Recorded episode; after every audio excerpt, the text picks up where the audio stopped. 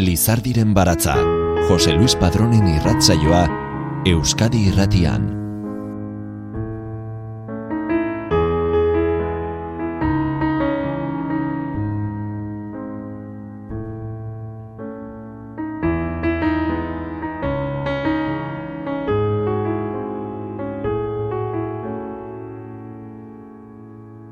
Gabon guztioi ongi etorri Lizardiren baratzaren irrasaio berri honetara.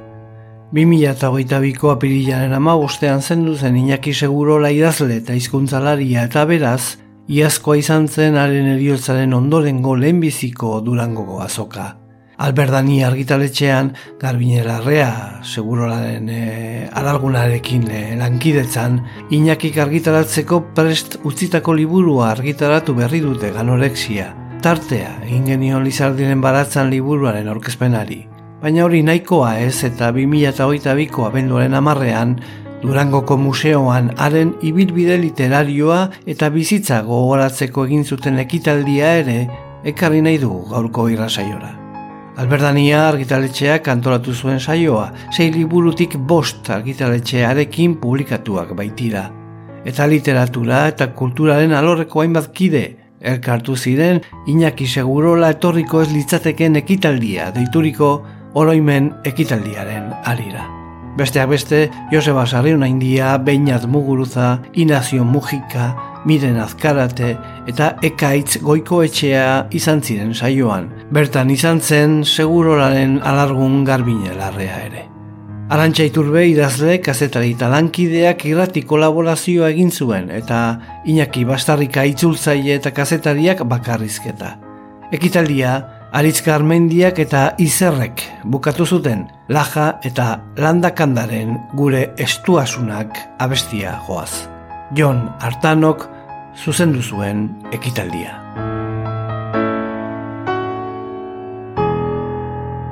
Ongi etorri denoi, arratsalde hon, e, barrua posten du gambara ederrau hain beteta ikusteak, batipat e, ona eta ekarri gaituen e, motibua e, kontuan izan da. Inaki segurola etorriko elitzatekeen ekitaldia. E, horrela jarri diogu, Inakiren adiskide talde batek antolatutako ekitaldi honi, bere bizitza, e, bere obra, Inaki bera, elkarrekin gogoratzeko. Hemen, Durangon, Durango delako Euskaldunon literaturaren plaza importanteena, eta hemen nahi geniolako leku bat eta tarte batin eh, Iñakiri bera hilden urtean. Iñakiren emana egundokoa izan da, zientoka irratsaio eta iritzi zutabe entzutekoak eh, batzuk eta irakurtzekoak besteak, esatezkoak eta idatzizkoak utzi zizkigulako, Eta sei liburu ere bai, bost saiakera, gaur ere ez du hiltzeko eguraldirik egingo, nere gorringotik, arrazoia ez dago edukitzerik, set kuia eta azkena, bera hil eta gero argitaratua, ganorexia. Eta eleberri bat, koiteretzia. Hoietatik bost alberdaniak atera ditu eta bestea erein argitaletxeak. Irrati gizona ere bazen, Iñaki, eta irratiek ere izango dulekoa, baina gaur batipat arreta berak e, idatzi zutzitakoei e, jarriko diogu. Iñakiren sei lagunek autapen egin dute eta irakurri egin dituzte berek apartatutako testu horiek eta leitu aurretik edo leitu ondoan, ba ausnarketa bat ere utziko digute sei lagun horiek bakarrizketa bat ere izango dugu, e, nire hasierako honek baino katz piper gehiago izango duen bakarrizketa bat alegia, eta bukatzeko, natual bukatzeko, musika ere bai. Eta ez, gaur bertsolariak badira, bat baino gehiago, baina bertsorik ez da izango, eta txalapartarik ere ez, hori asko txolitzetek eginaki ez etortzeko moduko ekitaldia izan da ere. E,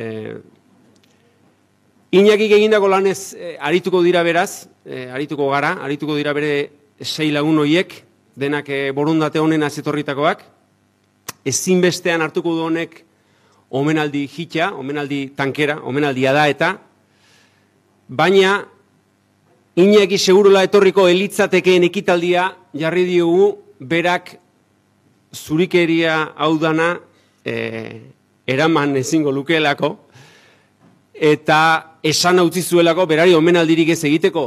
Hankak lurrin irratsaieko lagun Xabierraren azari, mamori, eskatu zion alakorik ez egiteko favorez, bestela omenaldi egunean bertan hilko zela, Fernando Aire bezala.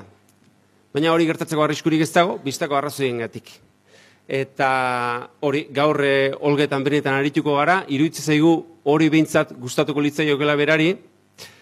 Txarra ez, e, parre pixkat egiten baldin badugu, bakarrizketarekin eta, edo irakurleek, glosalariek esango dituztenekin, negar pixka bat ere bai, edo onena barre negarra, hori izate baita honena.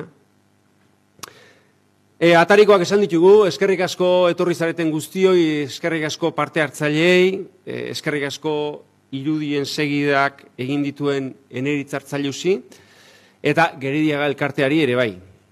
Lehen irakurketa, Joseba Sarri handiak eta Beñat Muguruzak egingo dute, Inakiren lana estimatzen duen e, idazlea da, Joseba, eta hasieratik esan zigun baietz, eta estimatzen diogu, ekitaldian parte hartzeko eskatu genionean, bainat muguruzak ere bai, beste hainbeste esan zigun, bera irakaslea da, eta belarriz ezagutzen du batipatinak iren lana, baina e, ari da haren idatzizkoa ere aztertzen azken aldian, eta e, bainat izan zen, super BM esaten zion inakik, bainat izan zen, bainat muguruza, e, argitaratu zaharra ezten ganorexiaren eskuizkribuak izan zuen aurreneko irakurlea eta ganorexia bera aurkezten ari da, ari aiz, bainat, e, egun hauetan handa hemen.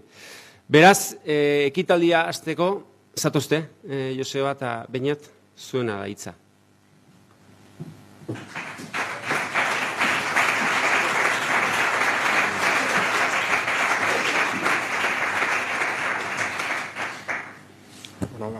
Gabon, da, e, inekin nuen e, personalki ezagutu, baina e, beti sentidu ba, sintonian, ez, da, nire batean ba, euskal idazleekin bizi izan naiz, eta nire ustez, e, bueno, literatura horre, horretarako izan du, ba, komunikazioan e, izate, komunikazio hori izateko, ez, da, komunidade bateko sentitzeko, ba, interlokutore moduan eh, sentidu dut eh, beti, ez da?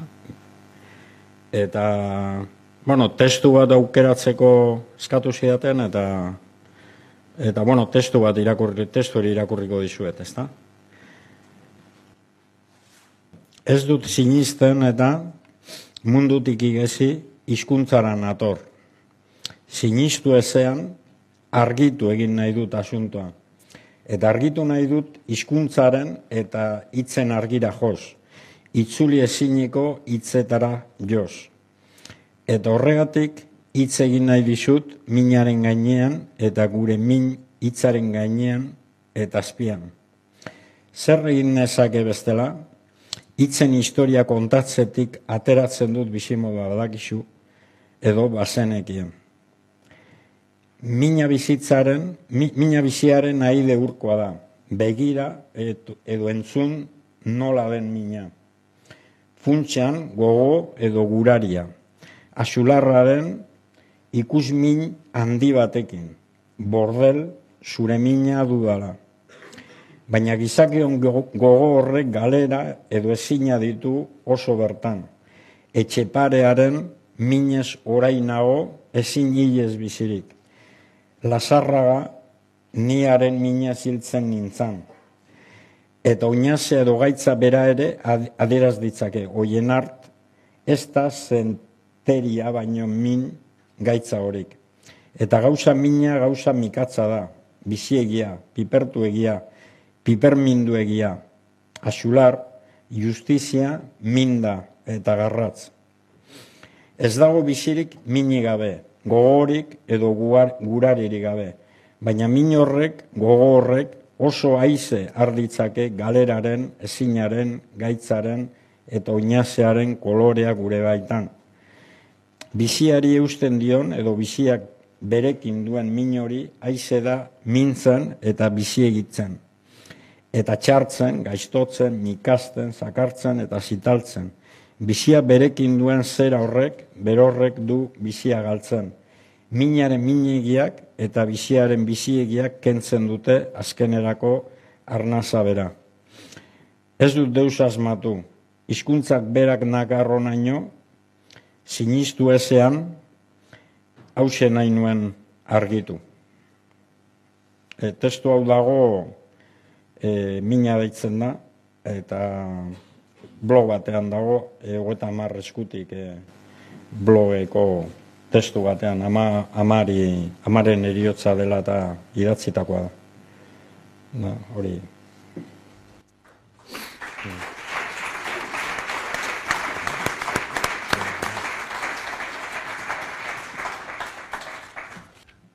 Arratxaldeon.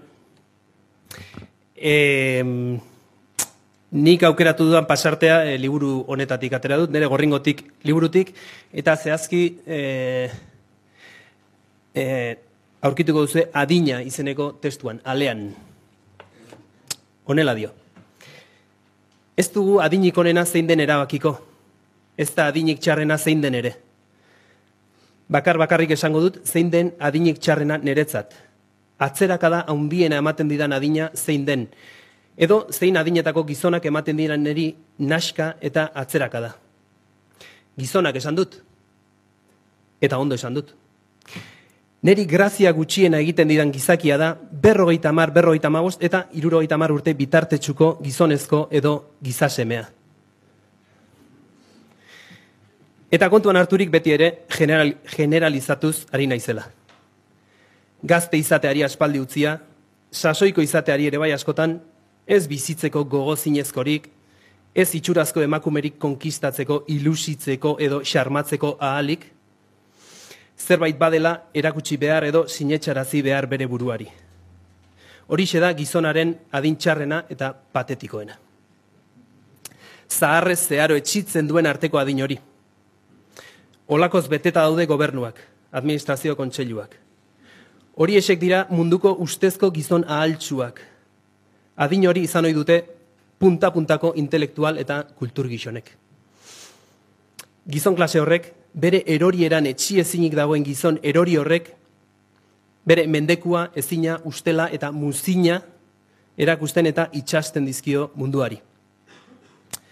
Gizon klase horrek osatzen du boterearen nukleo gogorra, eta alaxe dabil mundua gero. Bueno, Iñakik urte kontuekin e, fijazioa zuen, beste gauza askorekin bezala, segurazki, baina adinarena erraz zuler dezakegu, izan ere Iñakik adin disforia zuen, adin disforia diagnostikatua, bueno, autodiagnostikatua. Duela ezain beste, artean berroita emezortzi urte zituela, irrati ofizialean eman zituen horri buruzko azalpenak. Eta aitortu zuen ez zuela sentizinisten berrogeita emezortzi urte zituenik. Irakurri berri dudan pasartera bueltatzen bagara, esaten du berrogeita mar, berrogeita maost eta irurogeita mar urte bitartetsuko gizonezkoek em, ematen ziotela atzerakada haundiena. Hori esan zuen, 2000 eta zazpiaren hasieran berrogeita bost urte eskasekin. Eta ondoren liburu honetan idatzita utzi. Handik dozena bat urtera, diskurtso hori berritu zuen irrati librean. Baina, ondotxo dakigunez, gizaki ez, ospetxo zuek, eta inaki gizakia zen. Edo gizakitzat irakurtzen zuen bere burua. Alegia, nik daki dela, espezie disforiarik ez zuen. Eta esan bezala, berroita mar, berroita maost, eta iruroita mar urte bitartetsuko gizonezkoek naska ematen ziotelako diskurtsoa, berritu zuen irrati librean, duela urte gutxi batzuk. Berritu eta zahar berritu. Inakiren beraren mesedetan, behar bada, bere eh, adin disforiaren erruz, edo batek daki agian eh, bere adin disforia baliatuz. Izan ere, konturatuta tarte horretan sartua zegoela bete-betean, adin tarte hori urrundu egin zuen bere gandik, eta gizonaen adin naskagarri atzerakada emalea, gizonaen adin txarrena eta patetikoena, Iruro gaita bost eta iruro gaita mar urteko tartera atzeratu zuen. Ganorexian, bere liburu postumon, Iñaki kale bat utzi zegoen idatzita bere urte betetzeari buruz. Bete berri zituen irurogei urtei buruz. Martxoaren sortzian bertan idatzi omen zuen, bere azken urtebetetzean. Aurtengo, 2008ko martxoaren sortzian. Eta beste behin, ezin sentitu, ezin sinistu, ezin senti sinistu irurogei urte zituenik. Bere buruaren kontsolagarri, ale horretan bertan, e, pasarte bakoitzaren ostean txertatu zituen buztanki hoietako batean, jaso zuen, behin laurogei urteko agure bati entzundakoa. Gaur egunien, irurogei urte, eozein mutilko eskorrek zeuzkek. Eskarrik asko.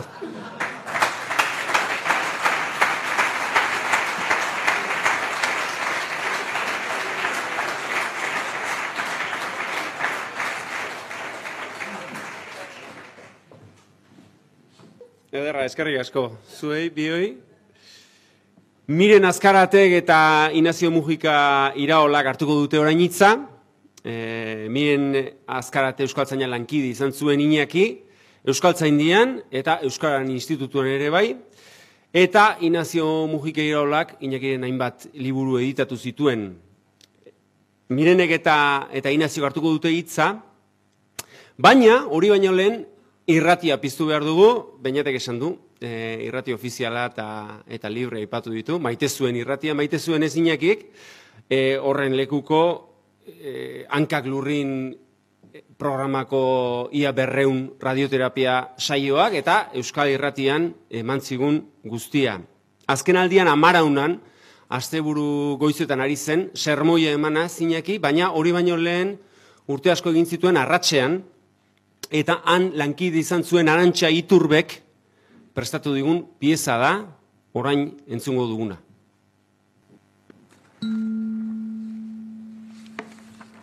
Ahots baten oihartzuna barrenago sartzen du ahotsa bera baino. Jendeak jende gehienak azken batean oihartzuna dun gehien bat entzuten duena eta ez ahotsa bera. Oihartzunik gabeko ahots bat lortzera joaten nau ni beti ahots soil garbi bat eta orduan normala den bezala nere liburuak uost seller moduan gelditzen dituen. Beselerra izateko oihartzunaren bila joan beharra zagon. Apararen bila ulertzen duen. Ez da? Ba, nik bai esan nahi baina ire ahotsarekin ea nola esplikatzen dudan. Nire ahotsez irakurri diat ire ahotsa, ez da? Eta hala ere, ire ahotsa izaten jarraitzen dik nire belarrietara, ire ahotsa erorren hitz idatziei erantzia baletor bezala. Ulertzen diak, ez da? Hau ez da bat ere zientifikoa eta niretzat hori ez da txarra, baina gehienentzat bai. Niretzat ez da txarra ze gauza benetakoenak ez baitira neurgarriak eta ez da izendagarriak ere, baina bai sentigarriak eta bizigarriak. Ba horixe, bueno, orduan kontua duk, liburu berrian irakurri diat. Oihartzunaren beste izen bat, aranotsa dun euskaraz. Eta aranotsak ire hotsa zekarkidak berriz, hitz berriz, hainbeste hitz berri.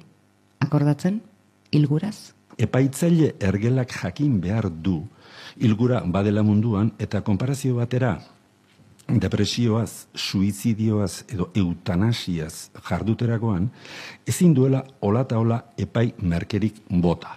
Ezin duela esan gero ere hilko zen, eh, errazena egin du, dena ez dauka ba, esageratu egiten du, atentzio eman nahi du, besteok ere ez gara nahi bezala bizi, bizitzatari ez, ez daude gure esku, eta argelkeriaren eh, gainerako iritzirakoak.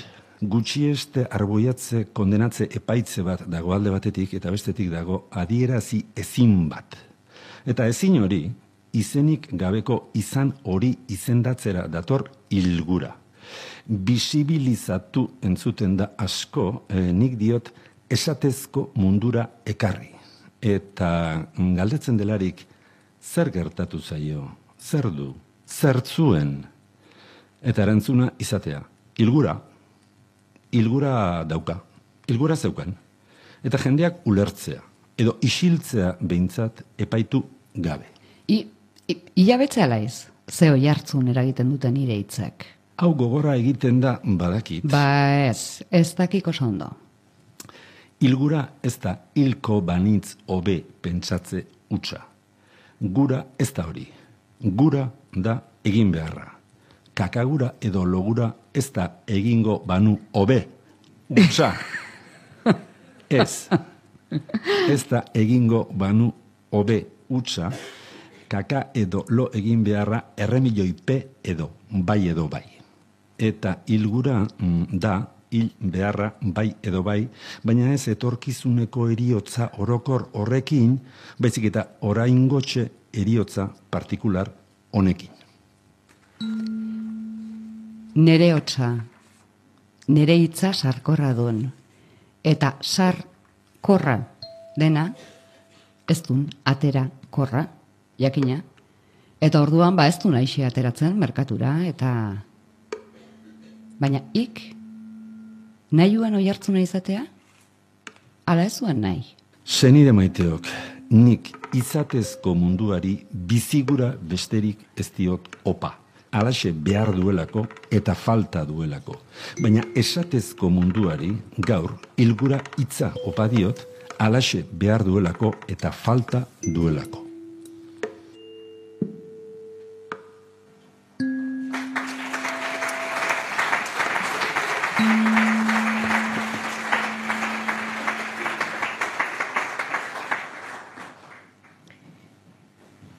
Arratsaldeon ez da erreza Iñaki bera berriro horrela entzun da ondoren hitzartzea, baina bueno. Ikusi baldin baduzue nik zer aukeratu dudan, behar bada harrituko zineten, gainerako bost glosalariek aukeratu dituzten eh, testuen ondoan nerea oso bestelakoa delako. Eta Jorge Jimenezek esaten zidan bezala behar bada argitaratu gabeko testuen edo idatzien beste atal bat edo irikiko duelako. Baina buruari bueltak aritu ondoren nik zer aukeratu nezaken eta zer esan nezaken inakiri buruz. E, hain zuzen ere nik inakirekin e, izan nuen harremana bi momentutan batetik laroita marreko amarkadan eta gero azken hiru urteetan e, itzen ingurukoa izan da. Joseba Sarrion diak aukeratu duen testuan, berak esaten zuen bezala, hitzen historia kontatzetik ateratzen zuen bizimodua eta iztegi batuko hitzak kontatzen ari zela, ari ginela, elkartzen ginen maiz, laro eta marreko amarkadan. Eta hori bukatu ondoren, tarteka elkar ikusten genuen ez oso maiz, eta gero berriz ere hitzen historia kontatu beharrak elkartu gintuen 2000 emeretzian. Eta hain zuzen ere harreman horren arira aukeratu dut nik, aukeratu dudan zatitxoa. Eta momentu baten plagio lotxagarri bat eginaz, pentsatzen nuen, izenburu bat jarri behar banio, ba, gainerako testuek duten bezala, Iñaki segurolak idatziko ez luken memoria eta kurrikulum bitaera izango liratekela. Izan ere, Euskara Institutuan, Ibon Sarasola lantzen ari zen eta oraindik ere amaitzen ari den egungo euskararen iztegia aztertzen hasi ginala hemen eh, ondoan dudan Inez Mujika iraola Josulanda eta Irurok elkartu. Eta pentsatu genuen, bueno, iztegi horrek behar zuela Ibon lanean ari zen bitartean beste lan mota bat. Lan hori osatuko zuena izan ere 2008an hasitako iztegia zen, hamar urtean ari zen lanean, e, horren beste urtean normala izaten da letra batzuk sakonak baztertzea, beste batzuk behar bada ez horren beste, tartean egungo testuen korpusa aurrera zijoan, e, pentsatu genuen merezi zuela poliki-poliki aztertzen astea eta osatzen ibonek egindakoa berarekin hitz egin, lan prozedura bat antolatu genuen, Eta unibertsitate publikoan ohikoa dan bezala ikertzaile kontratu bat ateratzeko deialdiriki bat egin behartzen edo zein eman berzitzaion aukera aurkezteko inakirekin berarekin hitz egin ta bera prest zegoen aurkezteko eta beste gauza batzuen artean eskatu nion mesedez kurrikulum bat bidaltzeko. Berak bidali zidan kurrikulunak la hogeita amalau hitz zituen laureun eta zazpi karaktere. Bueno, lortu genuen bera izan zen hautagai bakarra, bestela ere ez dut uste arazo handirik izango genuenik e, bere hautagaitza aurrera eramateko, eta 2008ko irailean lanean hasi zen.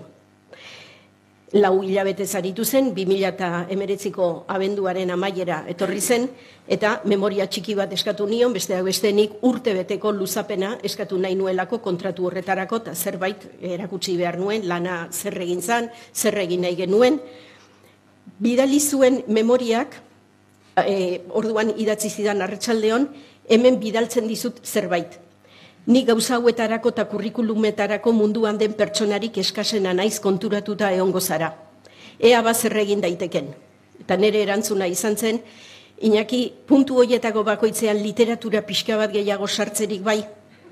Badagizu zergatik egin nuen, lau hilabeteko lana zuritzeko memoriak bederatzi lerro zituelako, larogeita bederatzi hitz eta zazpirun eta hogeita malau karaktere. Nik unibertsitateko e, ikaslei astero eskatzen diedan lan horretan, eskatzen diet berreun, berreun da berroita marritzeko testu bat idazteko, irureun da irureun da berroita marrekoa, inakiren lau hilabeteko memoria laroita bederatzi hitzekoa zen. Da horregatik idatzi nion, bueno, literatura pixka bat gehiago sartzerik bai, diagnostikoak zerremandu, ze ondorio atera duzu, letraz letrako alderatze horretatik hori beste lerro bat zan, ze ondorio atera duzu, zein dira lanaren volumenaren aurreneko estimazioak, lau hilabeteko lanaren memoria egiteko puntu hoietako bakoitza garatu beharko zenuke, eta baduzu zeregina urte berrirako esaten nion. Eta urrengo gunean etorri zitzaidan erantzuna, egunon miren, hause da memoria berria, josuren laguntzarekin eta zenbakietan ordena pixkat jarriaz ea oraingo honek balio duen, aurki arte, memoria berri horrek bazituen ia bos mila eta bosteun karaktere. Eta bi mila eta emeretziko memoria hori kontuan hartuta, bi mila eta hogeian egindakoa eta bi mila eta hogeita bateko oso bestelakoak izan ziren. Lastima, bi mila eta hogeita bikoa egiterik etzuen izan. Neskerrik asko.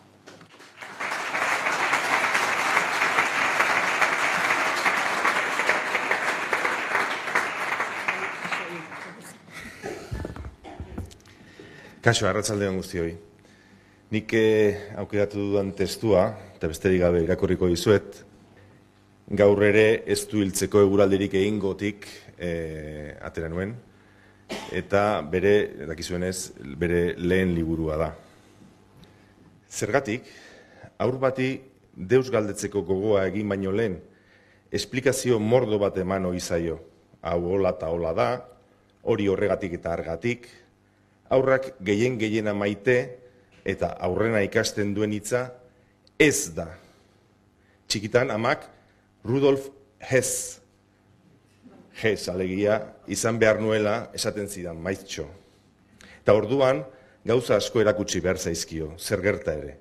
Gauzak nola diren eta zergatik. Aurrak askotan galdetzen du zergatik egia espak antojagarri bat bihurtzen da azkenerako aurren zergatik galdetu behar etengabeko hori. Kasik esan daiteke aurra zenbat eta tontuago orduan eta zergatik galdegin zaleagoa dela. Umetan, baninduan behin amarekin trenean, gure bailarako tren eder hartan. Leioz kanpotik, bazterrak nola mugitzen ziren begira. Halako batean, ilunpean sartu gara, eta tunela omentzan hori. Misterio huts eta bete-betea ni omen nintzen umearentzat. Horrela, ez zita ez no, ikusmira guztia eskutatu eta belztea. Ezingo gora ninteke nola ba, zenbaterainoko ume tontuan nintzen orduan. Eta ezingo gogoratu naiz, zer eta nola galdetu nion amari. Zergatik, zertako, kausa eta helburua elkarretarik bereizteko izan behar den bezain tontua oten nintzen? Ederki oroitzen naiz ordea, ark ze esplikazio eman zidan. Eta zen, gisa hartara, tunelean sarturik, trena azkarrago joaten zala, eta iristen zela. Ume ark ez zuen deus eluertu, ezin konprenitu noski, nolatan harin zezakeen ilunak trenaren lasterra. Baina behar bada, diot orain, orduan hasiko nintzen ulertzen mundua etzela ulertzeko egina. Hitza etzela zergatik soil batera errenditzeko egina.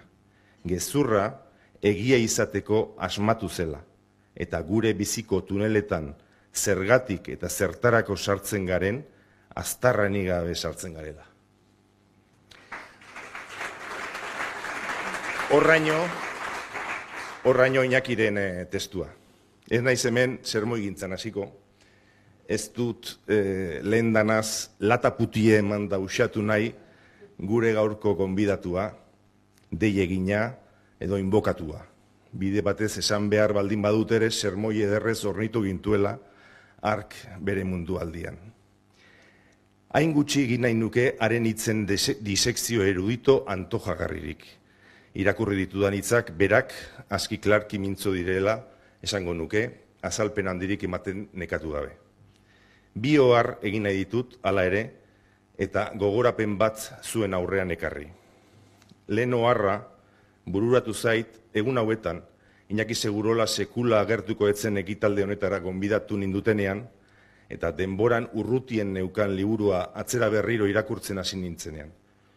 Dakizuen bezala, gaur ere ez du hiltzeko eguraldirik egingo izena darama, eta aurtengo apiril anker hartan guztioi etorri zitzaigun buruan mailuka broma makabro bat baliz bezala. Oharra da, liburua irakurri ala konturatzen garela bertan esaten den guztiak beste zentzu bat hartzen duela argitaratu zenean etzuena edo ikusten ez geniona. Ez dakit niri bakarrik gertatu zaidan edo saio horixe egin duzuenok gauza bera sentitu duzuen. Gertatuaren argitan distira berria proiektatzen dutela alegia, orain amazazpi urte argitaratutako hitzek. Bigarren oharra da, askotan izan dudala Iñakiren testuak irakurtzean, ibai batean murgiltzen ari nintzelako sentipena, eta batez ere zetkuia suaren barruan, ez da. Ibai batean murgiltzen ari nintzelako sentipena. Ur gizeneko ibai batean eta urroietan egiten nuela aurrera oso ondo jakin gabe zergatik eta zertako, bosta jola niri. Eta noiz behinka arnasa hartzera igotzen nintzela urra zalera testuan idatzitako genialidade baten aitzakian, edo esan postura eder bategatik.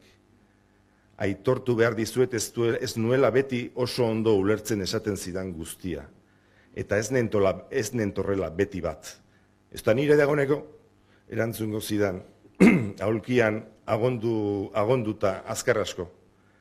Baina berarekin ikasi nuen, ulermena edo ulermen klase bat behintzat, gain balauratuta dagola eta gozamenari etzaiola debekurik ezarri behar. Azkenik, gogoratu nahi nuke, bat ere ogro etzen persona eskuzabal bat. Gizona eta haren giza arrastoa. Uste dut, hemen gauden guztiok, daukagula esaten ari nahi zen honen lekukutasunik. Eskuzabala benetakoa gainera. Ez beste harako ark esango luken bezala. Bai hori eskuzabaladek, eskua utxik duelarik. Segurola, Iñaki, esku zabala zan, eskua era askotako goxokiak, goxokiz betea, zeukanean ere. Eta bukatzera noa, bere aulkian agondu eta esan aurretik, inazi jo, bo, bo, bo, ez duenak duenari zer ematen dion baldakik? Lotxa.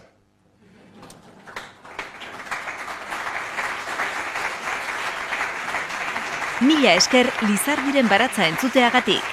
Irratsaio guztiak dituzu entzun gai EITB naieran atarian. Iñaki segurola etorriko ez litzatekeen ekitaldia bera gogoan egingo duguna, deituriko oroimen ekitaldia antolatu zuen alberdani argitaletxeak 2000 eta hogeita biko abenduaren amarrean Durangoko museoan. Hainbeste, merezi zuen. Iñaki segurola etorriko litzateken ekitaldia ikusgai ipini du e, Alberdani argitaletxeak YouTube e, bidearen e, bitartez. Beraz, Iñaki Bastarrikak egin zuen e, bakarrizketa ere hor bideoan ikusteko modua daukagu. Pena da, baina ez dugu hori irratiz emango, ez baitu tarterik ekitaldia osorik sartzeko. Bastarrikak, barkatuko digulakoan gaude laguna baitugu, eta gure itxuskeria ulertuko duelakoan e, gaude. Beraz, Iñaki segurola etorriko ez litzatekeen ekitaldia izeneko saioko azken txampalako prestatu dugu urrengo denbora tartea. Jon Artanok zuzendu zuen ekitaldia.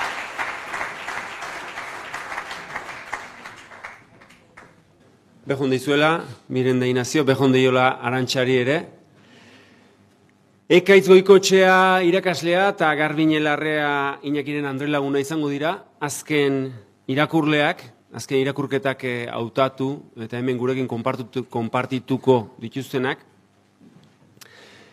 Ekaitz, e, bueno, ekaitzek eh, oso ondo ezagutzen du inakiren lana eta bere mireslea da, eta garbinek berriz inakirekin emandako urte hauetan denetan pilatutakotik eta bizi izandakotik hautatu du bere irakurgaia.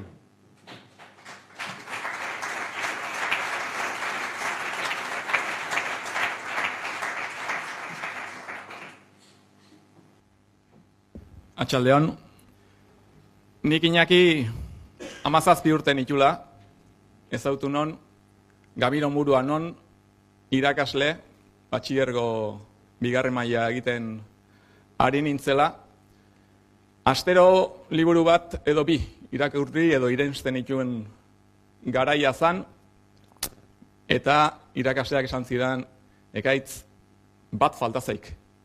Seguro irakurri behar dek, seguro ikaragarri dek.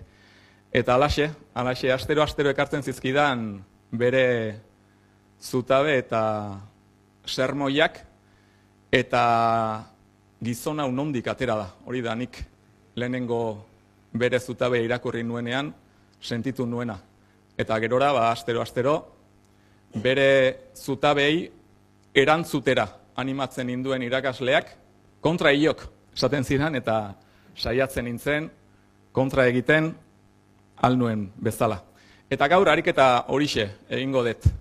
Bere garaian irakasleak eskura jarri zidan testua irakurriko dut, lehen da bizi, eta berriki testu horri berari, berri irakurrita eman diodan erantzuna irakurriko dizuet. Bere testua gaur ez du hiltzeko eguraldirik egingo, liburutik hartua da, eta bi eriotzak du izenburu. Bi eriotzak. Jose hil eta bere ala, Jose hilda dago, hildako bat da. Ez da atik Jose zena esaten, zeren Jose bada, Jose bada zerbait, hildako bada. Ez du hitzik ateratzen, ez du ni ere esaten, berdin dio, ni dioena edozein da, ez Jose. Baina Josek, gorputz egonagatik ere, badu bere nortasuna, patrikan gordea adibidez. Bada norbait, bianken gainean zebilenean zen ura eta bera, hain zuzen ere. Josek ez dio izateari utzi, eta kasik esan liteke bizi ere bizi dela oraino. Urrutikoek behar bada bai, baina gertuen dituen haiek, gertakaria bertatik bizi izan duten haiek ezin sinets dezakete inola ere. Zerbaitegatik izango da. Ezin sardakieke buru bihotzetan hilda dagoenik. Hilberria ematerakoan ez du inor Jose hilda dago esaten, baizik eta Jose hilda. Zerbait esateagatik, jakina. Baina denborak dena sendatzen du, dena usteltzen eta ontzen du. Eta denborarekin, Jose, Jose zena bihurtzen da. Jose ez da, Joserik ez da inon. Josek izateari utzi dio, Jose ez da hildako bat ere. Nekezago esango dute orain Jose hilda dago. Izatekotan ere, Jose hiltzen esango dute. Gertuko lagunek beren buruak Jose zena esaten harrapatzen eta harritzen dituzten momentuan hasten dira Joseren eriotzan sinesten. Hildela edo hiltzela sinesten. Baina hilda dagoela, gertuko norbait hilda dagoela, badirudi ez dagoela sekula, ola eta ola sinesterik. Ez hilberritan eta ez hilzarretan. Bizidenaz bai, lasai esaten dugu hori, baina bizia galdu duenaz ez diodan eriotza hori sinesteko edo inesteko, eriotza egosi egin behar da, lehen da bizi. Zeren eriotza gordina ez baita inongo hautan sartzen. egosaldi horrek darama Jose, ezin sinetsizko hildako bat izatetik, itzalu ustelen pasealekuetan existitzera. Bi etapa horiesetan jokatzen da eriotzaren itzulia, eta erlojuaren alde beti. Eta hause, nire erantzuna. Ai, Jose, Jose, jo eta xeetuta uzten gaitik eriotzak. Bageneki bezala aritzen gaituk, baina jakitekotan jakin, hiltzen denak baino etzakik, hiltzea zer den. Baina badakik, hilala biziko kontuadek gurean, hil eta bizikorik baden. Eta ezin biziara egiten ziguk, edo bizi ezina edo biak batera, edo nik zertzekiat pa. Jakitekotan ik jakingo dekin inaki. Bagoen, bai zen, izateari utzi dioan, ariatzaion, hildakoek baote dakiten hilda daudela, eta noiz arte hiltzen diren. Hemen da hau dekinaki, D eta A, durangoko azoka. Zena joan nuen eta sena galdu egin genian. Da nubio geratzen zaiguk eta atxurri eta epro artekoak, baina badakik emari handirik etzakartek aspaldian. Denbora kontua izango dek. Ik arrazoia ez dagoela edukitzerik idatziuen behin. Nik denborarekin denborari gabe geratuko garela. Eta ikusten dek. Izan ere, guk ordularia daramagu. Gu denborak garamatza.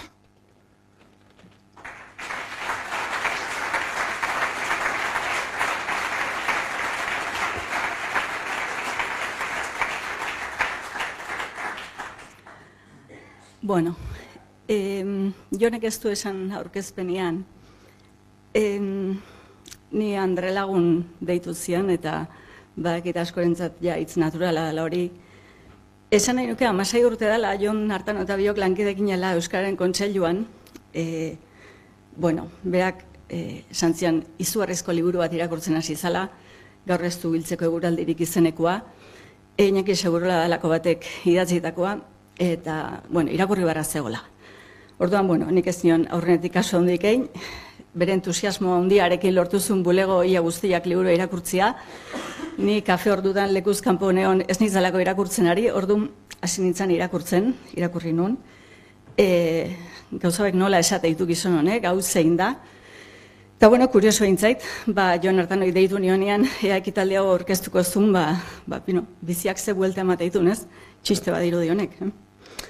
E, ez txiste mailan nik sofari buruzko zati aukeratu dut, arrazoia ez da edukitzeriken, e, inakik idatzizun sofari buruz. Eta, bueno, pasarte hau ez eta aukeratu domestikoa dalako, baizik oso ondo adierazten dulako inakin izaera nere ustez, bai? E, ez dakit benetan ari dan, ez dakit olgetan benetan ari dan, e, ez dakit e, bere izaera ez baikari haute dan, Baina, bueno, berak sofan kontra idatzizun eta sofan eseri aldi luzeak egiten zitun, bai? Bi gauzak behantzat batera garriak zian. Orduan, e, bueno, nik galderak uste ditut hor, ez dakit, e, bere hipokresia hote zan, nik hipokrita bat zala esan nion, eta e, parre intzian, e, beha etzala hipokrita bat esan zian. Liburu hortan bikotean kontra ere hitz egitezula, eta, bueno, ba, beha horre denak grazia egiten zion. Orduan, Ba, hau, aztertuko duna, Jorge Jimenezek esan zian, ea urte batzuk barru etortzen dan, hiperraskar bat, inaki segura buruz tesia egin nahi duna, eta galdera hauek ba, arke erantzun ditzala, bai. Bueno, sofaren zatiak esaten du, sofa da aspermen garaikideak aurkitu duen egon lekurik aproposena. Aspermen garaikide estatikoa ez da eseria eta ez da etzana, eseretzana da. Sofan eseretzanik ezurrak eta giarrak penaturik, kaka industriala janez, kaka katodikoa ikuns, ikusentzunez, politika, kultura, ekonomia, gerra, bake, garaikideak sofa gainean eseretzanik diseinatzen dira, eta antzematen da. Literatura bera, sofa gizakien eginkaria da. Pentsamendu geldoa, hizkuntza hidroponikoa, pentsamendu eta hizkuntza eseretzanak. Mundura datozen umea askok ere, askotxok ere, barkatu, seinale dute sofa gainean enkargatuak izan direla. Sofa, herriaren kontrako beste inventu bat. Bueno, e, hemen ikusten da kontraesana oso ederki, hau segurazko zuzendu zezakelako hau idatzi eta sofa gainean, eh? Orduan bere kontraesan hori oso ederki toreatzen bazekien, eh? Bueno, e, ez dakit, e, olgetan benetankoa dan, edo, edo niretzat, ba, posible ote zuen ez, hau planteatuta aldi berean kontrakoa egin bate, e, bueno, kontzientziko karrari gabe, lasaitasuna handiz hori. Nik dakidana da, e, behai koherentzia eskatzea asko zala, gehi egizala, e, printzipio potolo finkoak eskatzeare gehi egizala, gauza horiek etziala berantzate inak, eh? Izatekoetan ere, e, zeren kontra ari dan utziko duargi, eh? orduan oso garbi dago herrian kontrako inventuak hoiek gorroto ditula beti, eta herrian kontrako inventu ez e, hoiek salatzen ariko dela behin da berriz, ez? E, fuerte xamarra irudi, durango egonda ba, literaturaz zer esaten duen, ez? literatura sofagizakien e, pensamendu geldo bat dala, eta hizkuntza hidroponiko bat e, dala literatura, ez? Bueno, provokatzea dirudi, baina behai horrek guztu handia emango zion durangon hori hori esatiak. Eh? Bueno, nik hausnarketa hau edanak, aitortuko izuet, idatzi dela etxeko sofan, alegin bat egin dut, anesortzekoa. Eta, bueno, aldamenean dago, e, berak, eseri aldi eta etxanaldi luzeak egin ondoren, ba, utzi duen bere gorputzan marka eta moldea.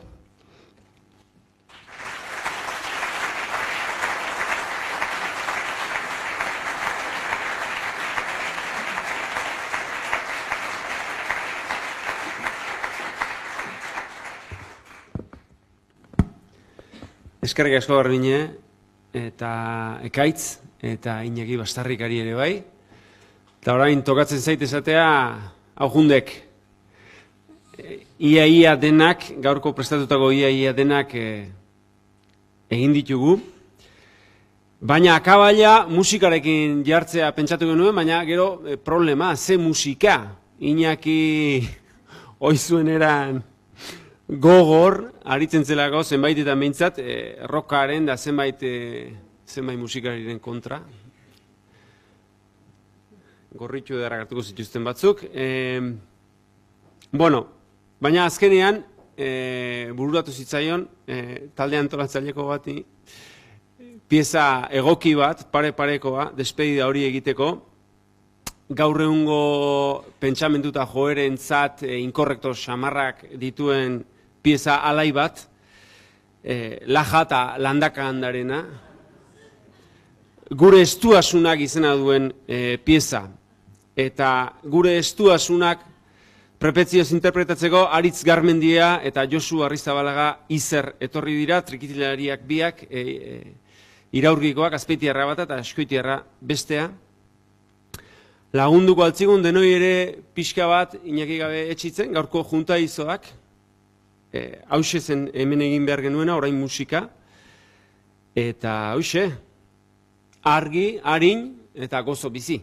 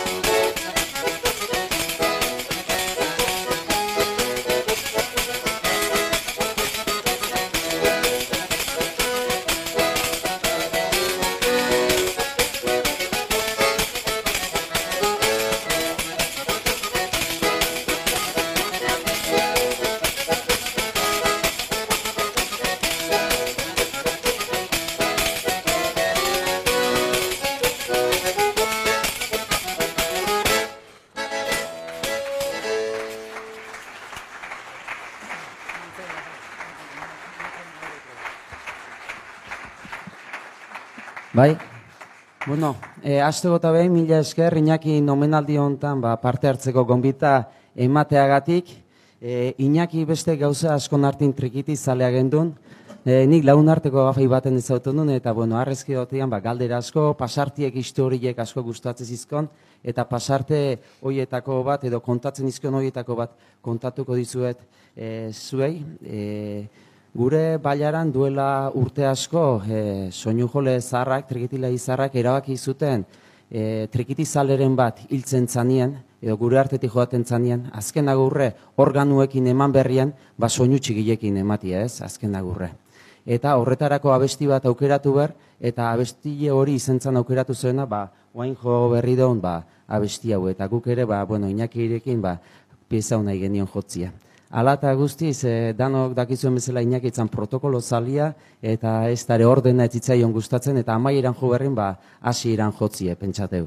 Eta amaieran jotzeko, ba, jonek esan duen bezala, ba, lajata landakandan, ba, gure estuasunak abestile joko deu, e, kantu honek, ba, bueno, Madrileko historio bat kontatzen du, aurreneko aldiz Madria juntzian nien gertatu zana, e, bertsolaiek egitez izkoen garai hartan letra hauek, eta inakik ere bakizu bertsolaritza, ba, garai hortako, ba, itzez, izketan bezala bertsotan itezen horiek asko gustatzen zitzaizkoen, eta bueno, kantu honek hainbat ezaugarri eder baditu, e, beste batzu, ba, bihual, e, oindala berrota urteko kantua dala bezala irakurri erreko ere, baina ala eta guztiz, e, kantu aukeratu deu, beste pasarte bategatik. Eta da, e, Iñaki, azkenengo aldiz Durangora etorri zanean, ba, nunbait hemen egun pasan zebilela eta hola, ba, etxea joateko gogu etorri zitzaion, eta bere ingurukuei esan zioen, ba, bueno, hoxe, etxea joaten naizula. Eta horretarako, ba, kantu ontako zita bat erabilizun. Laja landakandan kantu nazkenengo estrofan esaten du, hemen ez girota guazen, beak azpeitira esan zuen kantu gaskoitia dio, eta pentsa ba, bugera politizen litzakela, ba, guke durangotik, ba, beha gurtzeko, ba, kantua ba, bestia. Eta, bueno, hoxingo du, bai.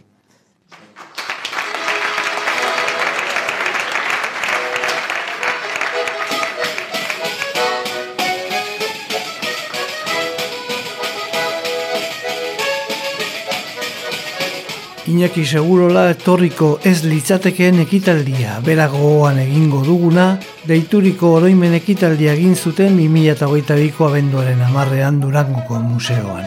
Apirilean hiltzen segurola, baina bere itzadak hor, hemen jarraitzen du.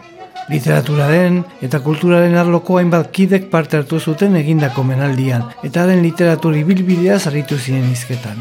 Sarina India, Inazio Mujika Iraola, Miren Azkarate, Beinat Muguruza, Iñaki Bastarrika, Ekaitz Goikoetxea eta Garbine Larrea. Segurola idazlearen lanetik abiatuta bere literaturi bilbidearen irakurketa eta osnarketa egin zuten. Italdia, Aritz Garmendiak eta Izerrek bukatu zuten, Laja eta landakanda askoiti artikitirari bikotearen gure estuasunak abestia joaz. Grabazioa kalitatea une horretan ez da oso ona horretik gauzartu gara, despeida gainetik egan egitera. Jose Agirre izan zen laja eta landakandaren zat kopla gehien egin zituen bertsolaria. Beren diskoetako hitz gehienak arenak dira, tarteka azpilagak egiten bazituen ere. Tikititxa diskoan aurkituko duzue, inaki segurola etorriko ez litzateken ekitaldia isteko aukera dutako pieza, gure estuasunak. Eta letra berriz, hause, Gaur zer gertatu zaigun esan nahi nukenik, gizon ez jakinentzat ez da zorionik. Ez pentsatu ederki bilik eranik, kaliak nola pasa asmatu ezinik. Gaur arte Madrilera ez ginen etorri, argi asko dago hemen berde eta gorri, eta zertarako diran guk ezin igarri, kale ez ditut, ondraduak harri. Pasagera denian, ala ere kontentu, bere alaneska bazaigu inguratu. Kafe hartzera gaitu bera gonbidatu, baina gu ez gerade, joaten atrebitu. Neskatxa hori hasi da goxo itzeginez gurekin osatu nahi zuen atseginez, ipurdiari oso bizkor eraginez, sasoi ederra daukan itxurak eginez.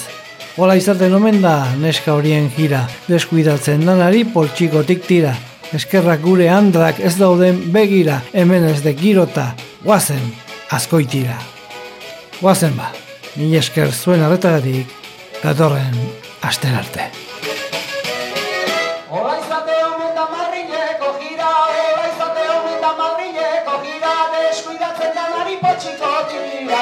Eskerrak gure handrak ez dauden begira, hemen ez de girota guazen azte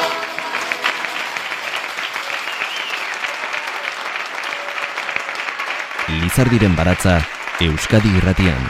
Jose Luis Padrón.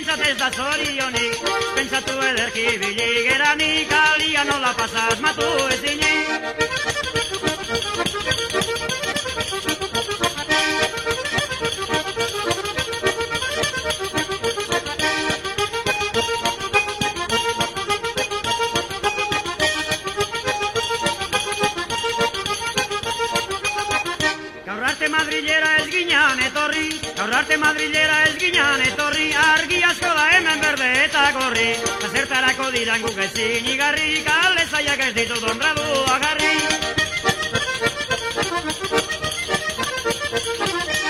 Aire, aire, amen este kilo baina.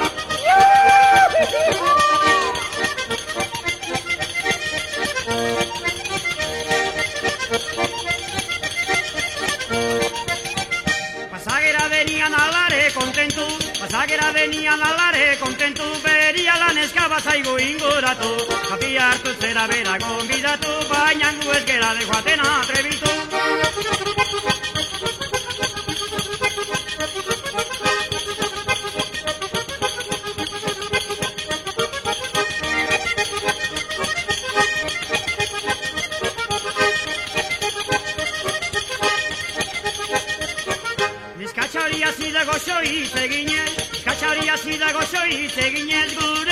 Osatu nahi zuen ateginez, kurdiari oso bizkorrera ginez, azoi ederra daukan itxurak eginez. Kontu laja